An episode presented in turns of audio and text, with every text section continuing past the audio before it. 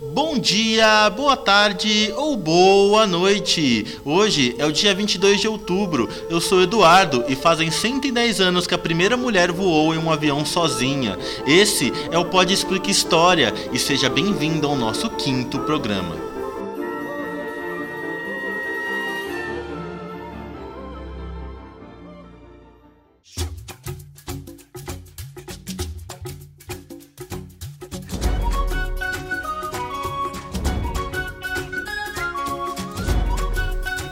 De Ubuntu a liberal. De Waiko a busca infinita por Deus. Eu já ouvi um tanto de coisa sobre o rei da selva. Com vocês, a vossa majestade, o rei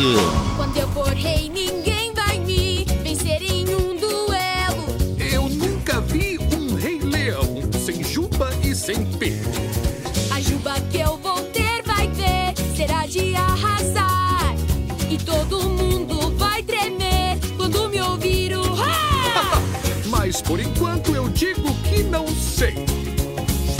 E o que eu quero mais é ser rei. Ainda falta muito pra isso, amo. Se pensa que. Ninguém dizendo. Ora, quando- Nossa, sabe a coisa mais esquisita que eu acho dessa música? É que, em sendo o Rei Leão uma monarquia hereditária, o príncipe Simba estaria desejando a morte do próprio pai.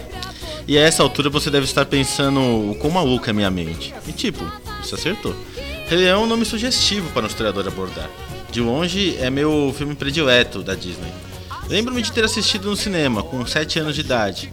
Meu pai conta que eu chorava copiosamente na cena da morte do Mufasa. E aliás, eu choro até hoje, na real. Quer dizer, na animação original, não no Discovery Channel de 2019. Bom, mas o que um historiador poderia falar sobre Rei Leão? É, basicamente tudo. A ciência da historiografia é tão abrangente que basicamente tudo pode ser visto a partir de uma visão da história. E Rei Leão é um filme genial para se pensar isso, já que ele guarda simbolismos enormes. Basicamente, Rei Leão é uma das primeiras animações da Disney a sair da Europa como base para suas histórias. O longa animado se passa na fictícia Terra do Reino, que foi inspirado no parque keniano do Serengeti. Existe também um plano de fundo meio Swahili, misturado com Zulu e diversos pontos da cultura Banto. Em suma, é uma salada de fruto do que é a África subsaariana. Inclusive, a primeira interpretação que eu tive acesso é que o filme é uma representação Ubuntu. Fiquei extasiado com isso. Ubuntu é uma das bases do movimento contra o apartheid e foi usado largamente na África do Sul. A sugestão principal é que se trata de uma visão de mundo, uma construção de conhecimento filosoficamente africano.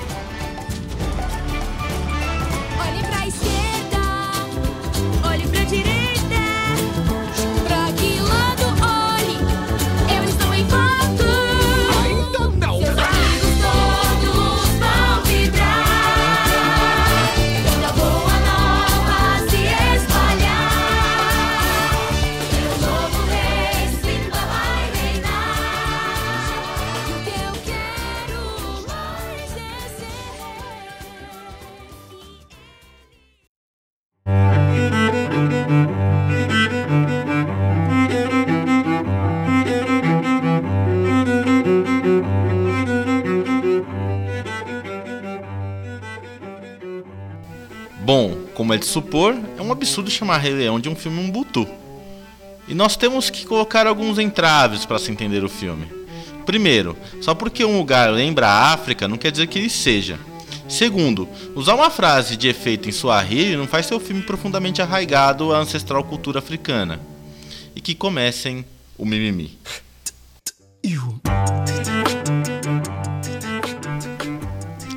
Brincadeiras à parte, Rei Leão é uma releitura da obra de Hamlet, só que com animais.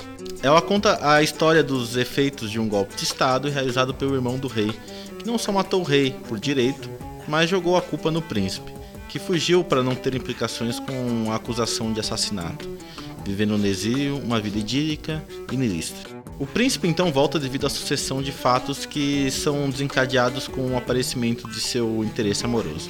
Ele confronta a si mesmo e sua ancestralidade, além de enfrentar o seu tio, que se tornou o rei em seu lugar conjuntamente com sua própria história.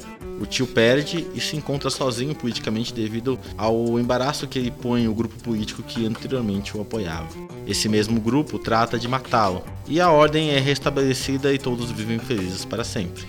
Yeah! Bom, a vida não é bem assim. Rei Leão é um filme muito interessante porque ele parte da máxima que o leão é o rei da selva. Quer dizer, da onde tiraram que o leão é o rei da selva?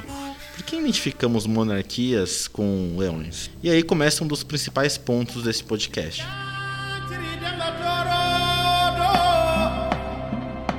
Leões na África não apresentam identificação com a realeza, o que faz total sentido, já que, tirando o Egito, a noção de Estado não vai ser algo tão arraigado na África. Ter um Estado é algo que vai aparecer no norte da África com mais frequência, mas na África subsaariana, nem tanto.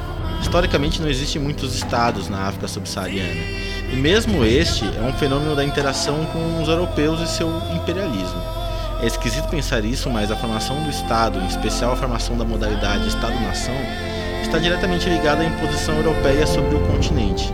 E parte da estratégia europeia foi associar grupos tribais antagônicos entre si para dividirem a mesma nação e o mesmo Estado, buscando uma situação de luta incessante com uma administração que se autodestrói. Monarquias são coisas muito presentes na Europa, mas não só lá. Em diversas localidades do globo, o monarca, de forma geral, seria a representação do Estado. Ele é o regime e o administra. É uma maneira, inclusive, muito racional de você construir um governo. Quando os primeiros estados surgiram, naturalmente surgiram pessoas das quais ganhavam poder, ou por sua retórica, força, carisma, santidade, ou simplesmente porque eram pessoas que administravam muito bem. Nesse sentido, em qualquer grupo humano, é natural que alguns se destaquem por feitos ou dons especiais. O interessante é que, uma vez o Estado estabelecido, ele gerou frutos para diversas sociedades. Estados, inclusive, surgem como meio de potencializar a produção ou proliferação de um tipo de recurso. É interessante pensar que classicamente o Estado surge quase concomitantemente à agricultura, porque a sua prática exigiria uma melhor gestão de recursos. Uma frase clássica de Heródoto, um dos primeiros historiadores, diz que o Nilo é uma dádiva do Egito ressaltando que sem o Nilo o Egito não poderia ter florescido. Dádiva é um presente, e hoje sabemos que só o Nilo existir não garantiria nada ao povo. Os egípcios fizeram tantas obras de irrigação e transposição para controlar as cheias que não dá para dizer que os egípcios não viveriam sem o Nilo. Muito pelo contrário. O Saara passa por um processo de desertificação que vai se intensificar no comecinho do Oceano e só não vai ser pior para o Nilo devido à intensa presença agrícola humana.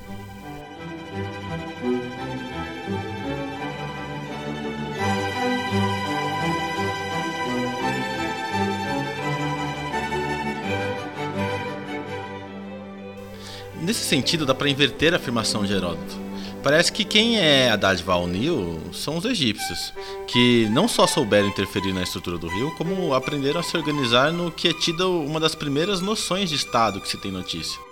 E se o Egito é uma dádiva do Nilo, podemos intuir que o Estado é uma dádiva do Egito, já que foi só com a presença do Estado naquela região que o Vale do Nilo vai do Paleolítico à Idade do Bronze, sendo que uma das poucas culturas que quase não se vê rastros do Neolítico. E quando o Estado cresce em importância, é que se vê o potencial dele. O Estado se autorreproduz, impondo-se sobre a sociedade. O Estado, ao mesmo tempo que pode ser bem eficiente, ele pode ser uma ótima forma de controle social, principalmente quando se tem populações cada vez maiores. E é nesse ponto que podemos ver as disputas cada vez mais sérias sobre quem controla o que no Estado. Controlar a vida de milhares é um poder que muitas pessoas querem para si. Associado a isso, temos a riqueza, a estruturação de uma vida tranquila e saudável. Surge uma burocracia que intensifica a administração e, com o nascimento da escrita, a diferença entre o trabalho intelectual e o trabalho braçal. Surgem com isso elites, que buscavam manter a sua posição de prestígio e com isso existe a própria extensão da noção de Estado.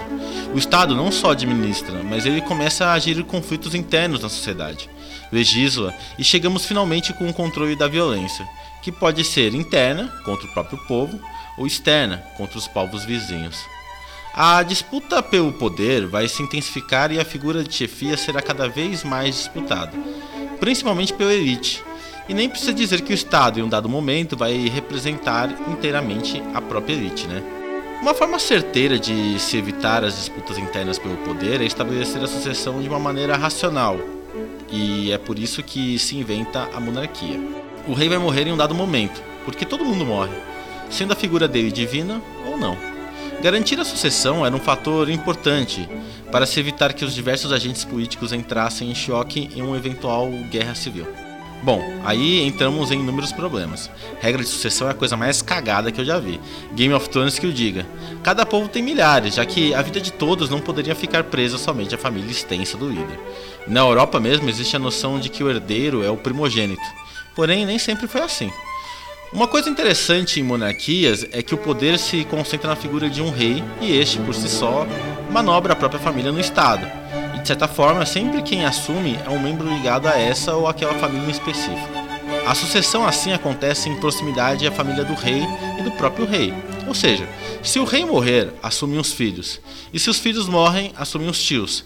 E se os tios morrerem, assumem os primos e assim vai. Rei Leão é um filme que supostamente se passa na África.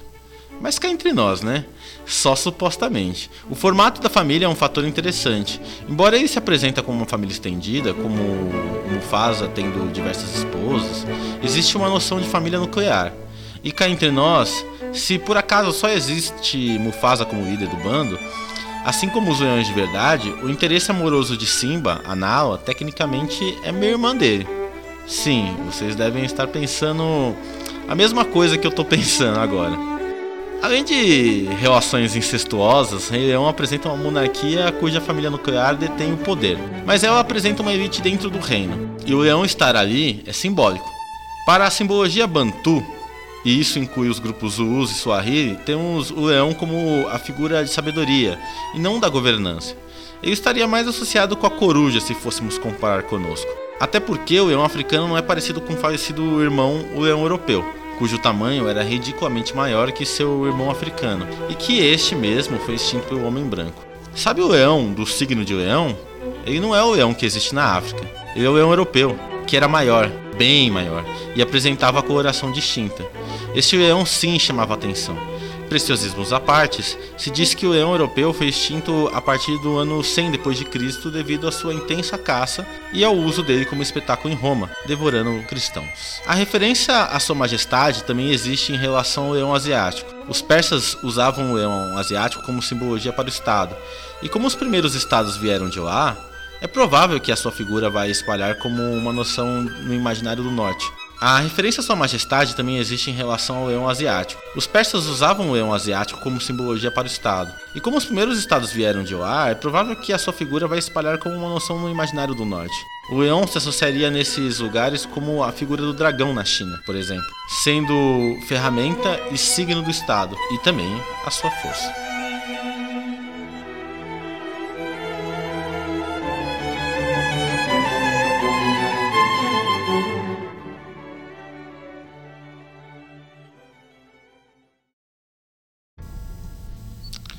Como é perceptível, tudo leva a crer que o filme Rei Leão só tem a África como inspiração, ou como um plano de fundo, um cenário.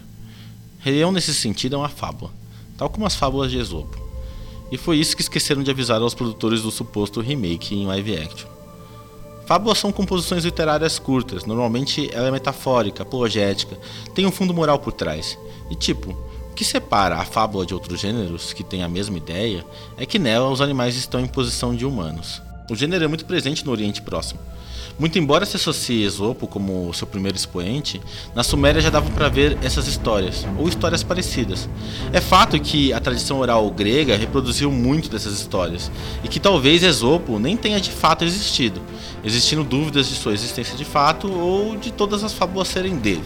Logicamente que Rei Leão não é de Esopo, mas é uma fábula moderna, e nesse sentido, Rei Leão é uma fábula liberal, ou uma fábula do liberalismo. Se observarmos atentamente as terras do reino, existem diversos animais. Na hierarquia de ação temos duas castas, a grande maioria que são os herbívoros e a minoria que são os carnívoros. O rei leão nada mais é do que a figura que mantém os rebanhos herbívoros sob controle. Nesse sentido, podemos estabelecer papéis distintos aos carnívoros em relação aos herbívoros. Cabe aos carnívoros a governança e aos herbívoros a estrita obediência. Existe um prêmio de consolação aos herbívoros, já que eles são nobres, na medida que eles comem a grama. E segundo a própria cosmologia de Mufasa, a grama são os carnívoros que hão de deixar de existir algum dia. Os herbívoros têm uma função naquela sociedade: alimentar o ciclo para depois virar comida dos carnívoros. E se você está chocado com o que eu falei, não dá para pensar que Mufasa é vegano. O Simba mesmo faz referência à dieta carnívora. Os nobres leões vivem de comer os pobres inocentes herbívoros, com exceção daqueles herbívoros que eles não conseguem caçar. Entre os carnívoros existe uma hierarquia. Existem aqueles que comem primeiro a carne e com isso comem os pedaços mais nobres e de qualidade.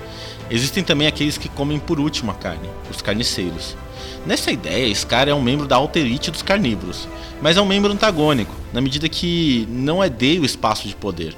A sua cicatriz, que inclusive vai dar um nome a ele, pode ser significada pelo fato de ele ter tentado desafiar o irmão, ou o irmão ter desafiado ele, já que na hierarquia da natureza, entre os leões, os de pelagem mais negra são os mais poderosos. De um modo geral, ele pode ter sido uma elite despossuída. Isso pode ser justamente ou injustamente, tanto faz. De qualquer forma, ele quer possuir o trono, o reino das terras do reino. E para isso, ele manipula os despossuídos para inverter a ordem natural do governo. Ele propõe que as hienas não irão passar mais fome, elas comerão a caça antes dos leões, não serão carniceiras. Mas ele impõe uma condição apenas para isso: de que quem comerá primeiro de todos será ele. Na música em português é muito claro isso.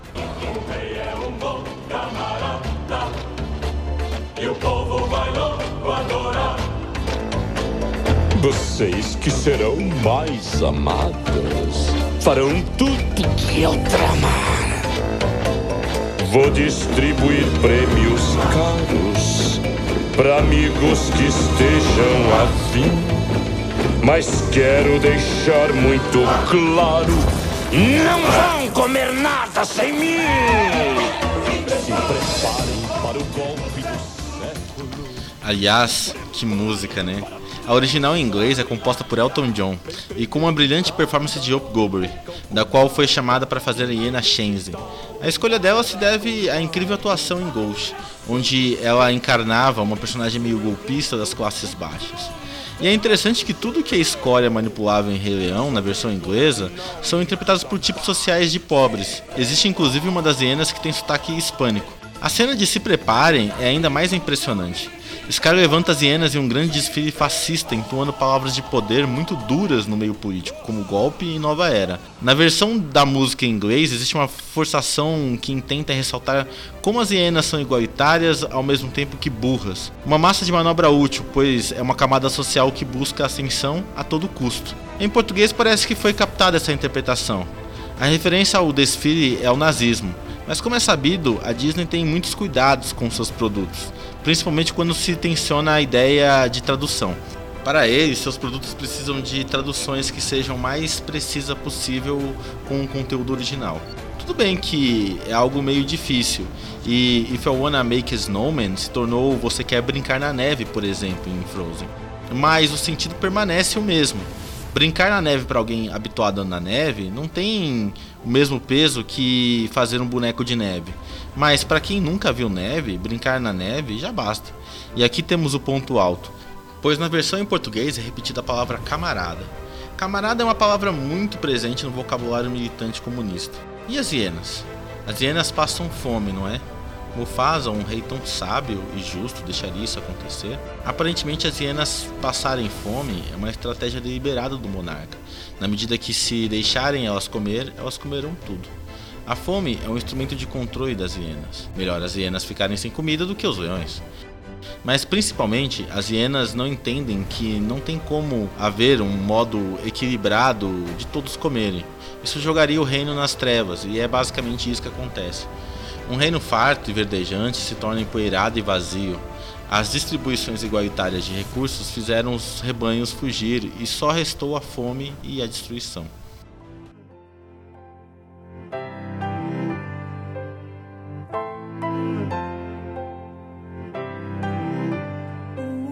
Isso me lembra muito um conto da carochinha, a de que os ruralistas adoram contar, a de que a reforma agrária é ruim para o Brasil, porque a pequena propriedade não tem rentabilidade, e sem a rentabilidade diminuiria o emprego no Brasil e com isso a renda.